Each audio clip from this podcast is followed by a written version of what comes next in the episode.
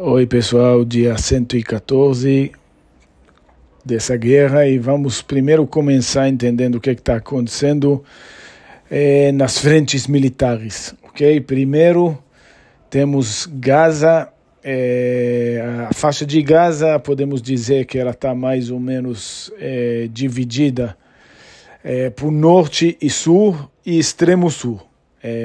o norte seria onde começou a operação, já o exército continua trabalhando lá, a população não vai poder voltar para morar lá e está acontecendo aquele trabalho de é, apuração em detalhes. No sul, é, o principal local é, onde teve mais encontros com terroristas, onde o exército está trabalhando mais duro, é, chama é, Han Yunis. Han Yunis teve uma semana terrível, teve vários morto, mortes de, de soldados, é, inclusive aquele colapso daqueles dois prédios, que morreram, eu acho que 21 soldados de uma vez, mas no final dessa, dessa semana a gente está vendo que deu bastante resultado, e eu digo isso é, também porque todos os, os, soldados que estão abrindo a boca estão falando isso, nos vídeos dá para ver isso, mas a coisa principal que para mim é significante é esses protestos grandes e a movimentação para o extremo sul da população. É, por que, que eu digo isso? Porque para isso acontecer, o Hamas tem que estar tá muito enfraquecido e tem que estar com muito medo de aparecer. Porque na hora que aparece é, alguma influência do Hamas, eles ameaçam a população, eles atiram na, na população para a população não poder sair, para poder ser utilizada como escudo humano e para poder dificultar o trabalho do exército israelense. É, isso está acontecendo menos, que quer dizer que não tem tanta gente do Hamas que está conseguindo influenciar. E os protestos grandes, dá para ver milhares de pessoas saindo para o sul. E dá para ver muitas entrevistas, muita gente, uns protestos em massa mesmo, de muita gente, de multidões é, dizendo que não querem mais Hamas, que o Hamas destruiu a vida deles, que tudo isso aí é culpa do Hamas. E isso, isso novamente, primeiro, é mais uma afirmação que Israel está ganhando militarmente, porque o Hamas não está aí para evitar isso. E segundo, demonstra que a, a, a opinião pública da sociedade de Gaza, que está mudando e está ficando é, mais e mais iluminada no sentido de entender que o Hamas era uma coisa ruim, então está tirando a, a, o apoio do Hamas. É, isso sobre a frente de Gaza, mas mesmo assim ainda tem muito tempo, tem muito chão para andar é, Han Yunis não está totalmente dominada, não está pronto para passar para aquela segunda fase de apuração. Ainda vai ter bastante batalhas lá essa semana e tomara que continue essas boas notícias. Depois, um ponto que vale a pena é, demonstrar vai ter ainda a, toda a região perto da fronteira com o Egito, ok? Essa região é muito complicada porque, primeiro, o Hamas vai recuando para lá, a população vai recuando para lá. Segundo, todos os túneis é, que através deles entrou bastante armamento e várias outras coisas durante muitos e muitos anos, estão lá porque entrou todo essa é, muito armamento, muito equipamento entrou sempre do Egito. E o Egito não está querendo muito aquele que seja revelado. É, o fato que a fronteira com o Egito não foi segurada direito é, quando vê os túneis que vão para o Egito, obviamente isso vai ser uma, é, até um certo ponto, uma humilhação para o Egito. Então o Egito está meio insatisfeito com esse avanço. É, cada vez que, que Israel fala que vai realmente entrar lá também, o mundo está tentando fazer aquela manobra de ah, vamos parar, vamos, vamos ver cessa fogo e não sei mais o que. É, não precisa, Rafa, é suficiente o que, que vocês fizeram, mas o Netanyahu acabou de falar numa entrevista ontem que sem é, lidar com essa fronteira não vai adiantar. Israel é obrigado a lidar com essa, essa região a conquistar essa região, apurar essa região, destruir os, os túneis lá.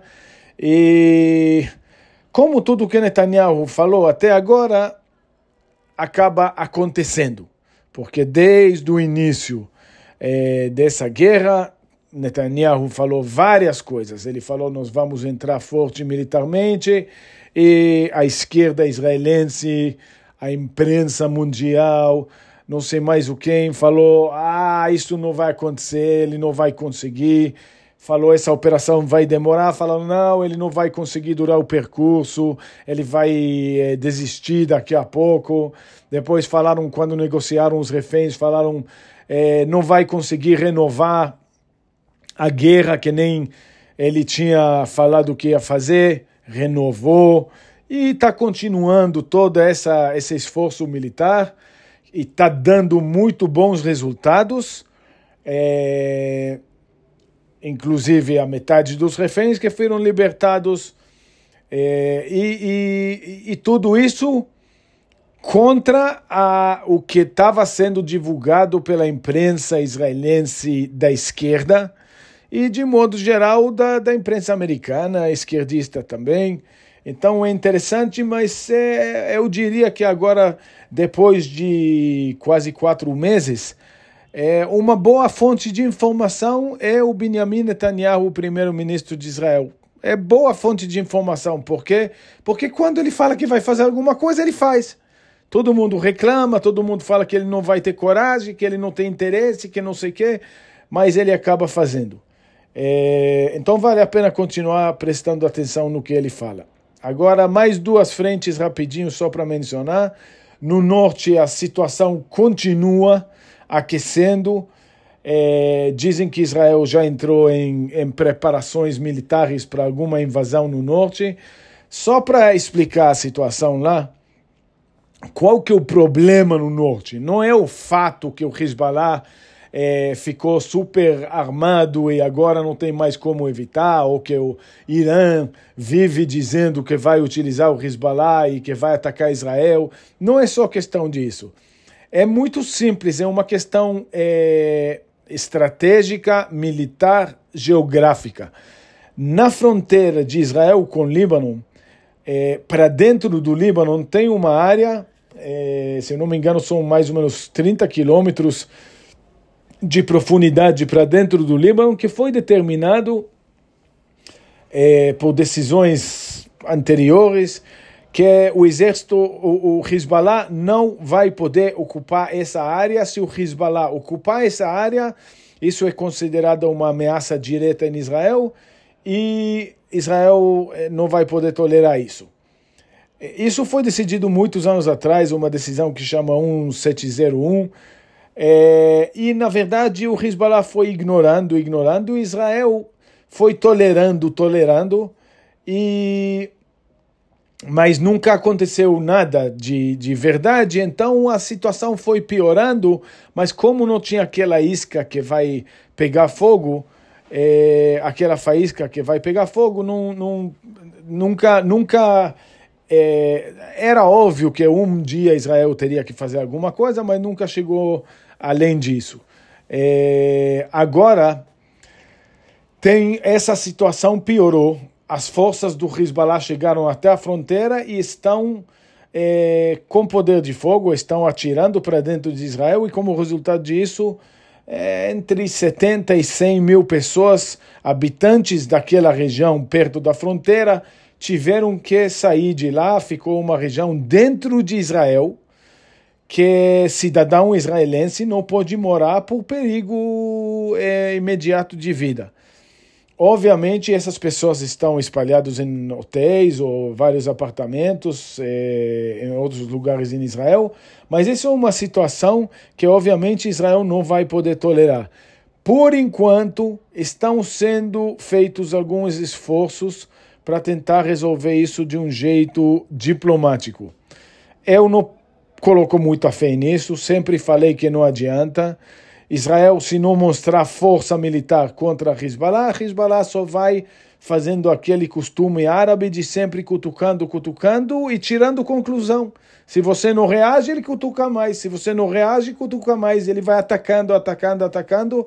E ele só respeita a força, infelizmente. É assim, isso é realidade. Como já falei isso várias vezes. Quem conhece árabe sabe que isso é o caso, para o bem ou para o mal. É, em, em, certas coisas culturais, isso é uma, um fenômeno muito bonito. É, por exemplo, se você pegar um lutador árabe, é, ele é praticamente, ele não tem medo. Mas quando, é, quando ataca ele, quando vai atrás dele com uma técnica superior, ele respeita o adversário. Enquanto você tem medo, mostra medo, ele vai atacando mais e mais e mais. Então, isso é a mesma situação com Hezbollah, é muito simples. Israel tentou, é, está tentando ainda resolver isso é, diplomaticamente. Tem, um, tem um, uma palhaçada de um, um, corretor que é um israelense que trabalha para o governo americano, sempre tentando convencer Israel a aceitar acordos contra o interesse de Israel. É, por enquanto, ele, ele não está sendo respeitado, por incrível que pareça, nem pelo Hezbollah. E, e, e não vai dar certo, porque o interesse dele é fazer Israel recuar. Esse corretor, que é israelense, mas trabalha para o governo americano, o interesse dele, todos os esforços dele, são para Israel recuar sob ameaça. E, como já falei, essa aí parece que não vai estar tá acontecendo muito mais. É, todo esse negócio de Israel recuar sendo ameaçado, essa estratégia é, se provou é, inútil e, e, provavelmente não vai continuar nessa linha. Então Israel já já, eu imagino, vai ter que tomar alguma ação militar e infelizmente vai ter alguma coisa com o Líbano. Eu acho que agora isso está ficando inevitável. Essa é a explicação disso. A última coisa, eu vou falar de um grupo que estou começando a adorar e vou explicar por que estou começando a adorar. É, os Houthis. Os Houthis lá no Iêmen, que sempre foi o pé no saco do Arábia Saudita, é, que está toda hora, todo mundo fala que eles são uma palhaçada e eles são alguns árabes, têm os camelos e alguns mísseis e não sei o quê. Isso não é bem o caso. Os Houthis são poderosos. Eles conseguiram, é, podemos até dizer, vencer contra o exército da Arábia Saudita durante oito anos. E agora os Houthis estão fazendo o quê? Ameaçando. É, o movimento de navios no Mar Vermelho. Como resultado disso, a gente já sabe que Estados Unidos formou uma coalizão é, para tentar lidar com isso. E o que, que Estados Unidos faz com essa coalizãozinho dela? É, fica lançando, é, fica atirando contra fica fazendo quase nada, tipo uma demonstração de poder de fogo, manda dois, três mísseis, explode uma coisa que não tem quase ninguém, que não atrapalhou ninguém, que nunca vai fazer falta, ainda avisa antes que vai fazer. Então, realmente, tanto os iranianos que estão lá, como os próprios Houthis, acaba recuando qualquer equipamento e não tem quase nenhum dano. E, obviamente, iraniano, é, iemenita, eles têm esse mesmo nariz de sentir se o adversário está com medo, qual que é o interesse do adversário, eles pensam desse jeito. E eles chegaram na conclusão que Estados Unidos está com medo, Estados Unidos não está querendo entrar forte nesse conflito.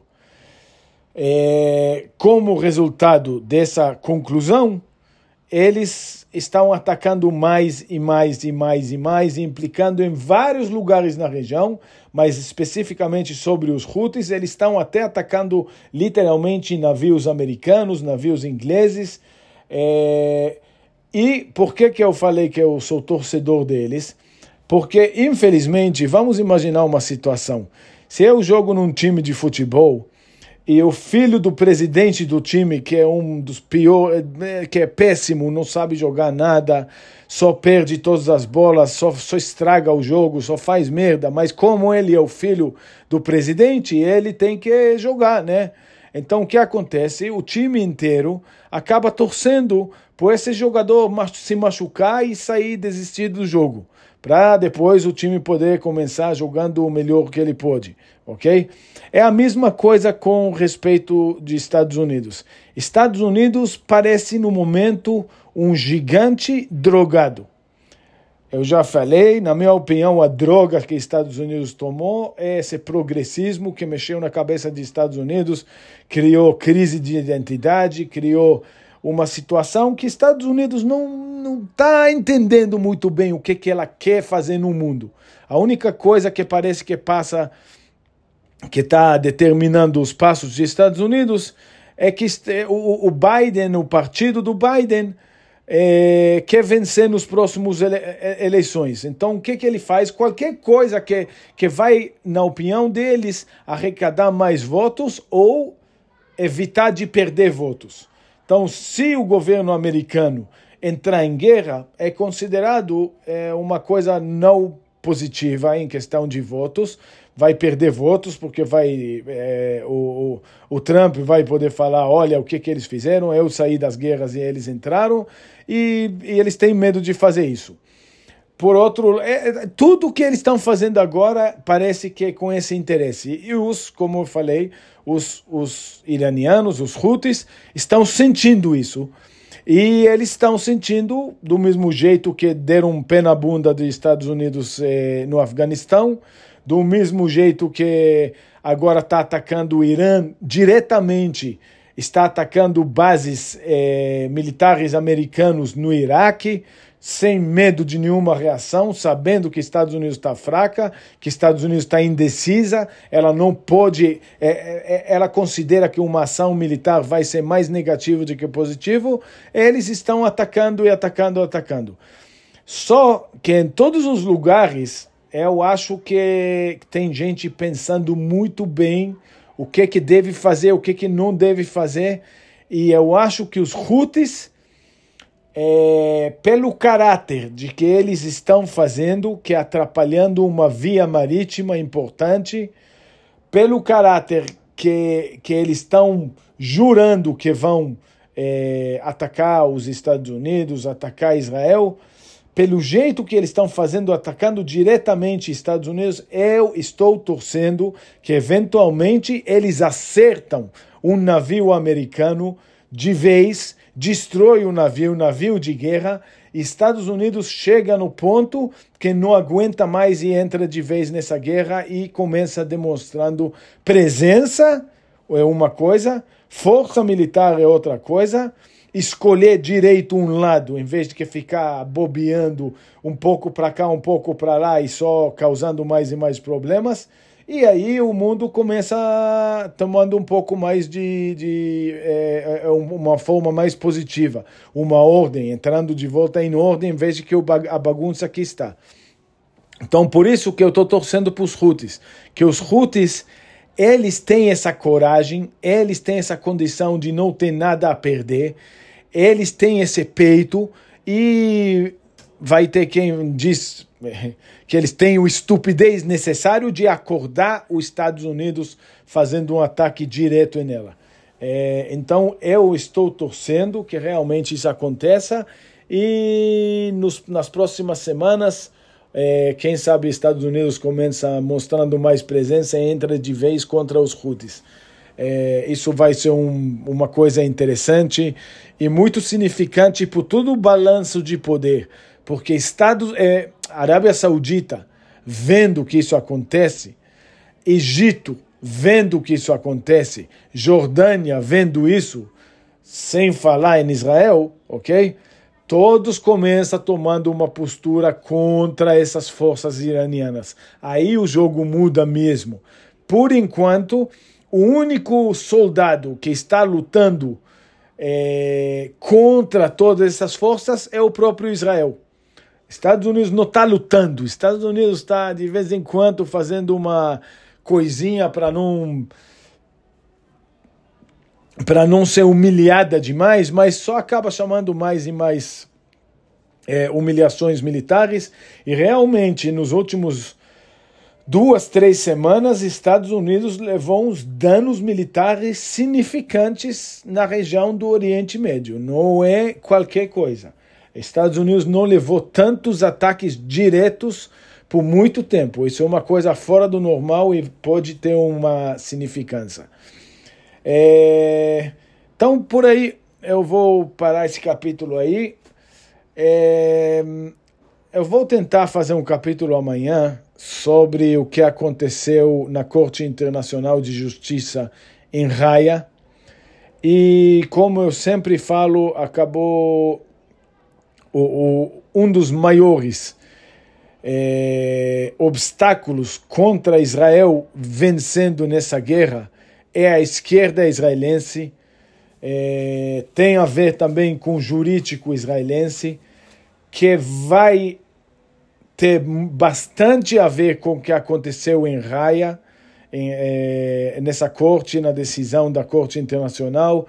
Um detalhezinho só para entender: o juiz israelense, que era o presidente da Suprema Corte israelense e hoje é, de fato, o guru da Suprema Corte israelense, ele aceitou duas críticas sobre Israel, sobre a conduta da guerra de Israel. Ele aceitou, ele, ele, ele assinou duas críticas é, que a, a, a juíza da Uganda não aceitou. A juíza da Uganda falou essa situação é ridícula, é, uma, é um caso totalmente político, não caso de direito. Não temos direito de se intrometer em um, uma, em um caso político entre Israel e os palestinos, e por isso ela negou todos os, eh, todos as, os comentários da, da Corte Internacional sobre a conduta israelense. O juiz israelense, que faz parte da Suprema Corte israelense, é, não, hoje, desculpa, ele já não faz parte, mas era, ele é o guru, guru da Suprema Corte israelense, ele é um dos gurus da esquerda israelense, acabou criticando Israel em um caso que é obviamente ridículo.